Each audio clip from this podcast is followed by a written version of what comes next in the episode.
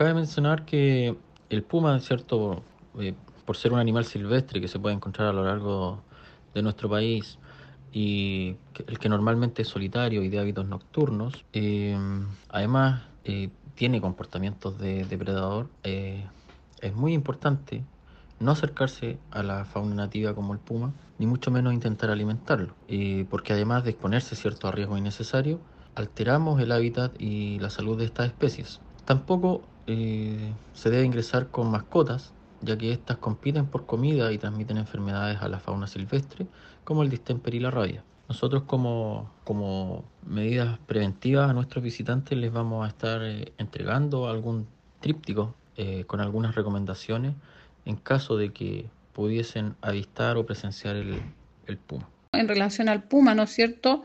Señalar que es un felino que se encuentra, es el felino de mayor tamaño, que es bastante esbelto y ágil, que se encuentra en toda, en toda América y que ocupa, ¿no cierto?, ecosistemas que van desde la costa hasta las cordilleras y con altitudes que eh, van hasta los 5.800 metros sobre el nivel del mar.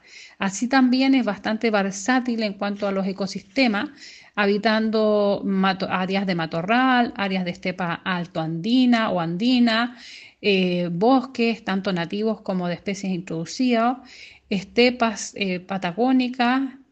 También, ¿no es cierto?, vemos que bueno, en Chile corresponde al depredador terrestre de mayor tamaño y puede llegar a medir hasta, en la zona sur en realidad, hasta 2,8 metros, pero en la zona central es un poco más pequeño, entre 1,5 a 2 metros.